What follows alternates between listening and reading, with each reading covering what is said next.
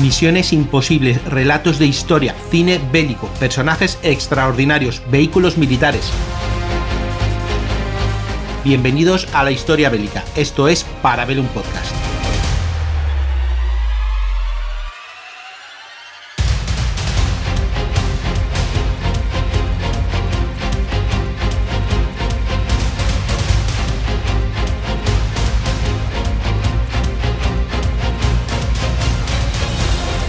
Que los eh, fanáticos de la Segunda Guerra Mundial no me lo van a perdonar, pero me veo la obligación de hacer un mini resumen de la mayor batalla de carros como se ha conocido en la historia, que fue la batalla de Kursk, en apenas una media hora para eh, nuestro canal Parabellum. Ya sabéis que si queréis podcast más largo o de mayor eh, enjundia o mayor profundidad, pues podéis pasar por la factoría Casus Belli eh, en Evox, donde tenemos pues Casus Belli Podcast o, Victoria para los podcasts que no son del siglo XX-XXI. Así que pequeña pildorilla de la batalla de Kursk. Bueno, como sabéis, el sangriento y confuso Kursk fue un esfuerzo por cambiar la suerte del ejército alemán y lanzó lo mejor que tenía en ese momento a este saliente en la zona de Kursk donde los rusos pues los estaban esperando y pues si sois fanáticos de la Segunda Guerra Mundial sabéis el resultado, pues yo pues se lo explico a aquellos que no conocen tanto. Pero por resumir un poquito, eh, la Unión Soviética fue invadida en junio del 41 y los alemanes confiaban en una rápida victoria sobre lo que ellos llamaban los Untermenschen, es decir, los subhumanos, los rusos. Pero como ya había descubierto en el siglo XIX Napoleón la inmensidad de Rusia y la capacidad de lucha de su pueblo, pues sobre todo cuando hay un mando capaz, ¿verdad? Pues son eh, ambos desafíos formidables. En el 41, el empuje eh, principal de los nazis fue rechazado ante Moscú. En el 42 fueron derrotados en Stalingrado y en el verano del 43, porque en Rusia solamente se puede luchar en momentos de, buena de buen verano, como se puede decir, pues se produjo la batalla de Kursk, que fue un revés aún más decisivo para Hitler que lo que había sido Stalingrado, ese desastre en el Volga. Este último, como dicho antes, pues siempre ha sido calificado como la mayor batalla de carros de la historia. Sus dimensiones asombran y las tácticas empleadas, pues la verdad que afectan a todos los planteamientos militares que se ve hasta el momento. Siempre, si alguien le pregunta dónde fue el punto de, de inflexión de la Segunda Guerra Mundial, te van a decir que es Stalingrado. Yo diría que finales del 42, principios del 43 sería lo más adecuado, pero bueno, esta batalla demostró eh, que había una, una mejora en las habilidades operativas tanto del soldado como de las armas soviéticas y sus mandos. Así que es una parte, eh, lo que vamos a contar hoy, de una campaña que empezaba en ese momento que iba a llevar al 45 con la conquista de Berlín. Hay que tener en cuenta, además, que el ejército alemán, aunque había sido reducido sus capacidades militares tras la derrota en el Volga, aún seguía siendo una máquina formidable. Esto quedó demostrado a mediados del marzo del 43, cuando incluso los nazis fueron capaces de reconquistar la ciudad de Kharkov que había sido eh, recuperada, a su vez, por los soviéticos. Y bueno, mientras el frente se estabilizaba durante la primavera del 43, el Estado Mayor soviético trató de determinar el siguiente movimiento de los alemanes. El consenso era que el saliente de Kursk era el único lugar donde el enemigo estaba en posición de lanzar un ataque con alguna perspectiva de éxito. La concentración de panzers y divisiones de infantería en torno a las localidades de Orel y Kharkov daba a entender que esas eran las zonas de concentración para este próximo ataque. Los soviéticos suponían que dos eh, incursiones de blindados pesados tanto del norte como al sur de este saliente, es decir, el, el saliente de Kurs era un territorio soviético que entraba como, una, como un dedo, por decirlo de alguna manera, en el territorio soviético, eh, alemán, perdonad. Lo que se trataría es desde el norte y desde el sur, pues cortar este dedo y capturar un montón de divisiones en medio, ¿vale? Esa era la idea, converger y rodear las fuerzas soviéticas. Como escribiría más tarde el mariscal Zhukov, los alemanes estaban en condiciones de montar una gran operación ofensiva en el sector del saliente de Kursk, con el objetivo de intentar aplastar a las tropas soviéticas del frente central y de Voronezh, esto cambiaría la situación estratégica general a favor de los alemanes porque la línea del frente general se contraería considerablemente, aumentando así la densidad operativa de las formaciones defensivas alemanas. Es decir, a un frente más estrecho, mayor cantidad de tropas por kilómetro tengo que dedicar. Zhukov continuó. Al darse cuenta de que sus fuerzas armadas habían perdido su antigua superioridad sobre el ejército rojo, los mandos militares y políticos nazis emprendieron una serie exhaustiva de medidas para reunir para el frente soviético alemán todo lo que pudiera. Así se trasladaron grandes contingentes de tropas escogidas desde el oeste. La industria de guerra trabajó sin descanso para fabricar más carros del modelo Tiger y Panther, así como cañones pesados autopropulsados Ferdinand y los aviones los Focke-Wulf 190A y los Heinkel 129. Se proporcionó considerable reabastecimiento de personal y material. En el lado alemán, el mariscal de campo Erich von Manstein escribió lo siguiente. Había que intentar asestar un golpe de alcance limitado al enemigo antes de que pudiera recuperarse de sus propias pérdidas en la campaña de invierno y resucitar sus fuerzas abatidas. Un objetivo adecuado era el saliente soviético que se adentraba en nuestra propia línea del frente alrededor de la localidad de Kursk. Los rusos que se enfrentaban a la frontera entre los grupos de ejércitos central y sur habían sido capaces de retenerlo digo este territorio, cuando llegó la temporada de barro. Y ahora formaban una posición de salto para cualquier ataque que pudiera estar contemplado contra los flancos de los dos grupos de alemanes. Las apreciables fuerzas soviéticas en el interior del saliente quedarían aisladas si nuestro ataque tenía éxito. Y siempre que lo lanzáramos con la suficiente antelación, podíamos esperar pillarles en un estado de desprevención. Una vez adivinadas las intenciones de los nazis, el siguiente paso para los rusos era decidir cómo iban a responder. Joseph Stalin buscó instintivamente una solución ofensiva. Un ataque lanzado preventivamente contra las posiciones alemanes, seguido de una persecución en caliente. Pero Zhukov y el Estado Mayor rechazaron esto. Y el 8 de abril, el primero, Zhukov, sugirió un plan que fue adoptado como estrategia soviética para el 43. Las fuerzas soviéticas iban a enfrentar la ofensiva alemana contra Kursk con líneas defensivas profundas destinadas a debilitar las fuerzas Panzer del enemigo, y luego responderían con una fuerte contraofensiva destinada a derrotar completamente al enemigo. Los rusos eh, consideraban el saliente de Kursk como su trampolín para la reconquista de Orel y Briansk al noreste y de lo que quedaba de Ucrania al suroeste. En consecuencia, había enormes concentraciones de tropas rusas. Desde marzo ya habían estado fortificando el saliente con miles de kilómetros de trincheras, emplazamientos de cañones y defensas a lo largo de sus lados norte, oeste y sur, que se extendían hasta 100 kilómetros. Zhukov insistió en que la batalla por Kursk se pusiera bajo el control total del cuartel general supremo, la Stavka. Y así se hizo. Esto fue solo una parte de los preparativos. Zhukov escribiría en sus memorias. Después de repetidas discusiones a mediados de mayo del 43, Stalin decidió firmemente hacer frente a la ofensiva alemana con fuego de todo tipo, con defensas de profundidad, con poderosos ataques aéreos y con contragolpes de reservas operativas estratégicas para vencer al enemigo por completo, después de desgastarlo con una poderosa contraofensiva en las direcciones Belgorod, Kharkov y Orel, y emprender posteriormente una acción ofensiva de empuje profundo en todas las direcciones. Zhukov, eh, que como sabemos fue el principal artífice de la campaña, había nacido, por contaros rápidamente su vida, en el 1896 y era hijo de un zapatero de pueblo. Fue reclutado en la caballería imperial rusa en el 15 y se unió al ejército rojo cuando este se creó en el 18.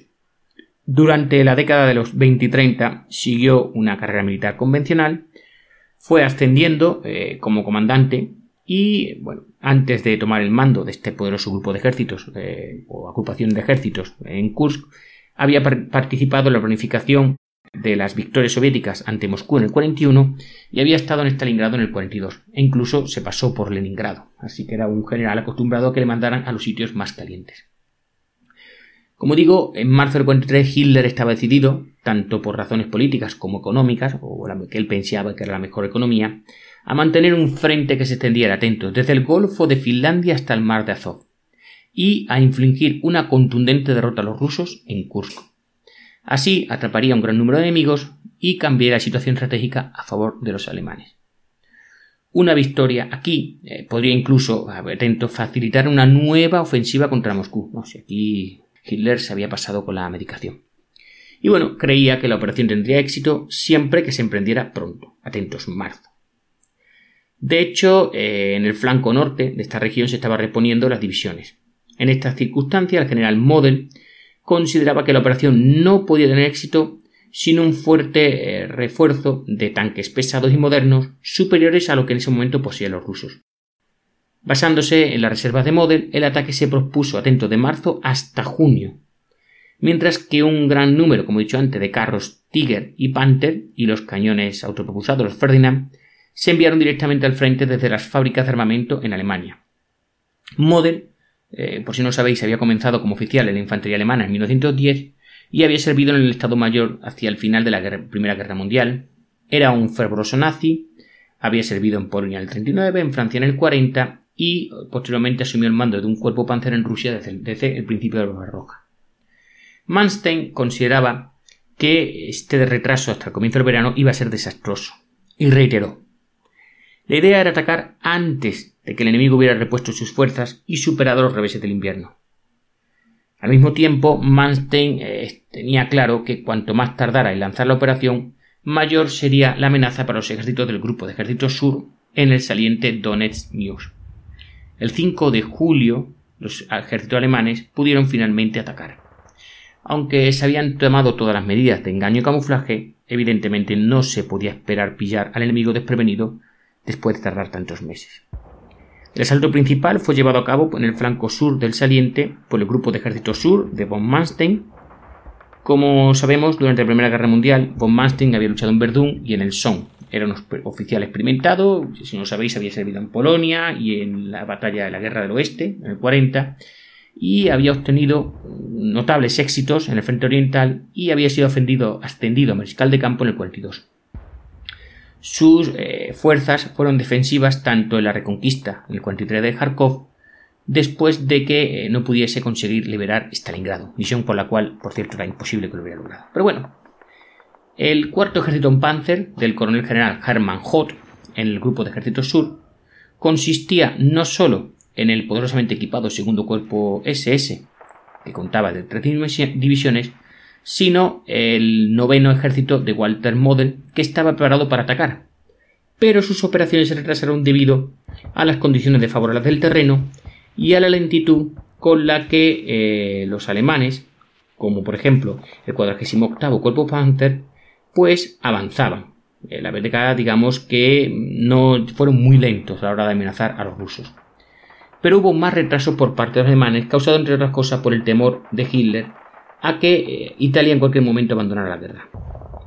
Cuando por fin tuvo la certeza de que Mussolini no se iba a rendir, decidió eh, seguir con su plan original respecto a Kursk.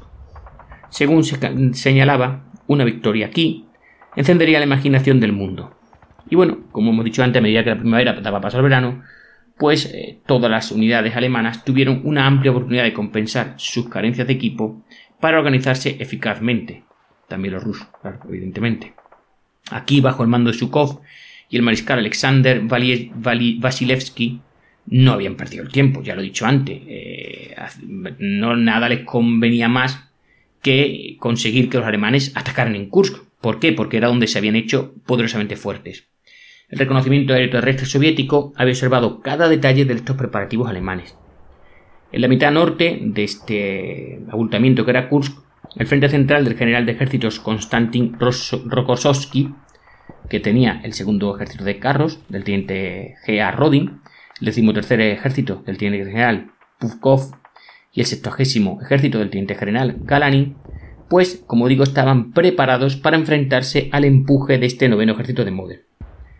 En el sur teníamos al joven general del ejército Batunin, con Khrushchev como comisario político, que estaba mandando el denominado Frente de Voronev que también esperaba el asalto principal alemán. Sin embargo, los rusos no confiaron únicamente en estas fuerzas para frustrar un avance. Todos estaban respaldados por el frente de la Stepa, que estaba al mando del mariscal Iván S. Konev y que contaba atentos con 449.133 hombres. Y bueno, Konev era un oficial experimentado, había estado en el ejército imperial en el 16 y, al igual que Zhukov, tras la Revolución Rusa se convirtió en un miembro del ejército, en este caso como comisario político. Ascendió a una posición de poder eh, como eh, colega e incluso a veces luego como rival de Zhukov. Bueno, y ya vamos a ver los números. De la superioridad soviética de la región de Kursk era ascentos. De 3 a 1 en efectivos y de 1,5 a 1 en blindados. Y bueno, aunque estaba superada en número, la fuerza alemana, oye, seguía siendo poderosa. Disponía de 2.000 carros en los alrededores de Saliente, más de, la mitad de ellos en el sector sur, al mando del general Hoth, y 2.000 aviones. Con tales concentraciones alemanas, Hitler esperaba la batalla con gran confianza. Estaba seguro de que las fuerzas de ataque del norte y del sur se abrirían paso y cerrarían el anillo al este de la localidad de Kursk. Después del estos retrasos que hemos dicho, impuestos por el armamento y la política, el ataque alemán, denominado Operación Ciudadela, empezó la mañana del 5 de julio del 43. Gracias a los desertores y a los informes de reconocimiento, los comandantes soviéticos pudieron predecir este ataque al minuto. De hecho, media hora antes de que la artillería alemana comenzara a disparar, los rusos lanzaron su propia andanada contra las zonas donde era probable que se reunieran las unidades atacantes. En contra de las expectativas nazis, sus fuerzas encontraron resistencia devastadora aunque eso sí, sus tropas se esforzaron al máximo. Sus ataques continuaron penetrando en las profundas defensas rusas, pero sufrieron graves pérdidas. Y el 7 de julio los rusos lanzaron fuerzas eh, de carros cada vez más poderosas. Aún así, Hitler ordenó que continuara la ofensiva. El 10 de julio los aliados occidentales dan la sorpresa, sorpresa desembarcan en Sicilia, y bueno, en ese momento pues Hitler necesitaba más que nunca su victoria en Kursk. En realidad, eh, tras estos éxitos tácticos iniciales de los alemanes, la batalla de Kursk pues, había llegado a un punto muerto. Llegó a su punto crítico los días 11 y 12 de julio, cuando Hoth, al mando del empuje alemán en el sur, giró su punta de lanza Panzer hacia el noreste para envolver lo que en aquel momento era el primer ejército de carros soviético. Tras el éxito inicial alemán, los rusos contraatacaron. Más de 1.200 carros de ambos bandos participaron en este momento de la lucha. El campo de batallas en la zona de Prokhorovka se comprimió en un espacio de aproximadamente, se dice, 3 millas cuadradas. Desde el momento en que los primeros elementos de los blindados soviéticos atravesaron el primer escalafón de los alemanes, los eh, comandantes de ambos bandos perdieron todo el control de sus formaciones y digamos que la batalla se convirtió en una batalla campal en la que cada carro luchaba individualmente en una masa de blindados, prácticamente a quemarropa los Tiger eh, perdieron la ventaja de su blindaje y armamento sobre los T-34 soviéticos a la ventaja que tenía a mayor distancia. A finales del 12 de julio la zona era un cementerio de carros soviéticos y alemanes quemados. Mientras Hoth esperaba continuar el ataque al este de Belgorod, Hitler ordenó en ese momento a von Manstein que comenzara a retirar el segundo cuerpo panzer de la SS de la batalla para poder trasladarlo al oeste y hacer frente a la situación tan deteriorada en Sicilia. Von Manstein, como buen oficial, cumplió y todas las esperanzas alemanas de una ofensiva renovada, por muy reales que está fuera, se evaporaron. Simultáneamente, el 12 de julio, el mando ruso atacó hacia Orel, en la retaguardia del noveno ejército alemán, en el lado norte del saliente. Entonces, el 13 de julio, Hitler, a regañadientes, ordenó que se suspendiera la operación Ciudadela. Esta decisión fue motivada además por el fracaso de los italianos en la defensa de Sicilia, como ya se ha indicado anteriormente, y la posibilidad de tener que enviar refuerzos alemanes a Italia. Manstein escribió en sus memorias. El 13 de julio, cuando la batalla estaba en su punto álgido y la cuestión aparentemente a punto, los comandantes de los dos grupos de ejércitos afectados fueron convocados por Hitler. Este abrió la conferencia anunciando que los aliados occidentales habían desembarcado en Sicilia ese día y que la situación allí había dado un giro extremadamente grave. Como el siguiente paso podría ser un desembarco en los Balcanes o en la Baja Italia, era necesario formar nuevos ejércitos en Italia y en los Balcanes. Estas fuerzas deberían provenir del frente oriental, por lo que la operación Ciudadela tendría que ser suspendida. Hasta ese momento los alemanes no habían hecho más que, digamos que, arañar el saliente de Kursk en unas 10, 13, 14 kilómetros a lo largo de un frente de unas 15-16 eh, kilómetros en el norte y unos poderosos 45 kilómetros a lo largo del frente y unos 30 kilómetros en el sur. Aproximadamente 100 eh, millas, 160 kilómetros, seguían separando a las dos fuerzas alemanas cuando la batalla llegó a un punto muerto. Es decir, ambos salientes aún tenían más de 160 kilómetros para unirse. Casi toda la fuerza panzer alemana ya había sido destruida. Y allí la iniciativa pasó a manos del ejército rojo. A pesar de las grandes pérdidas, el mando ruso pudo lanzar su ofensiva de verano a lo largo de un frente muy amplio con fuerzas muy superiores. Manstein concluyó, y así, la última ofensiva alemana en el este terminó en un fiasco.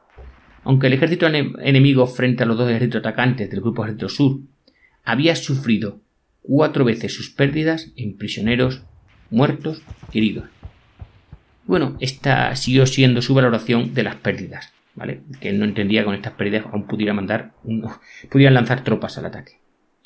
Y como digo, el 12 de julio comenzó la ofensiva rusa contra el flanco norte y el saliente Orel. Penetraron 45 kilómetros en tres días, mientras que un segundo avance, más directo, llegó a 20 kilómetros de la ciudad.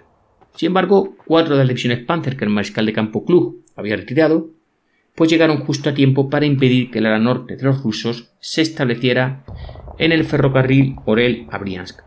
Entonces la ofensiva rusa se ralentizó, aunque la superioridad numérica de estos siguió obligando a los alemanes a retroceder. Fue un esfuerzo costoso, eh, pero fue ayudado por la fuerza de Rokossovski, que pasaron a la ofensiva, recuerdo que estaba en el flanco sur del saliente Kursk. Y bueno, los alemanes fueron finalmente expulsados de la localidad de Orel el 5 de agosto. Así, Zhukov escribió. La contraofensiva en el sector de Kursk había sido planeada mucho antes del enemigo, de ataque enemigo. De acuerdo con el plan aprobado por el cuartel general en mayo, contemplamos una contraofensiva en la dirección de Oriel con el código Kutuzov. Su objetivo era golpear la posición enemiga de Oriel, agrupando tres golpes convergentes utilizando las fuerzas del frente central y de Briansk, así como el flanco izquierdo del frente occidental. Orel eh, no solo había sido uno de los bastiones más formidables del frente alemán desde el 41, sino que siempre eh, había sido, eh, pues había estado en manos de los alemanes y había sido una amenaza para la localidad de Moscú. Bueno, y mientras tanto las tropas del general Batunin habían seguido la retirada de los alemanes de la brecha en el lado sur del saliente de Kursk hasta su llegada otra vez a la línea original donde empezaron el ataque. El 4 de agosto, Batutin lanzó un ataque y capturó Belgorod al día siguiente y avanzando y aprovechando el agotamiento del enemigo, avanzó 10 kilómetros más la semana siguiente, girando hacia la retaguardia de la ciudad de Kharkov. Esa maniobra abrió la perspectiva de destrozar, de dislocar todo el frente sur de los alemanes. Así, el mariscal Zhukov tiene la última batalla de esta, las últimas palabras de esta batalla. La batalla librada en Kursk, Orel y Belgorod fue el compromiso cardinal de la Gran Guerra Patria y de la Segunda Guerra Mundial en general, esta batalla no solo tuvo como resultado la aniquilación de los grupos más fuertes del enemigo, los cuales habían sido elegidos casi a dedo, destrozó la fe del pueblo alemán y de los aliados de Hitler en el mando de este, en la capacidad de Alemania para hacer frente al poderío cada vez mayor de la Unión Soviética. Y hasta aquí este pequeño podcast de apenas veintipocos minutos para explicaros la batalla de Kursk. Como he dicho al principio, los amantes de la Segunda Guerra Mundial me matarán por haberme atrevido a hacer este mini resumen. Pero si os gusta la historia militar, iros a Ivos, buscar Casus Belli y seguirnos. Y como me gusta decir por allí, eh, si te ha gustado, dale un corazón, comparte, comenta y hasta otra.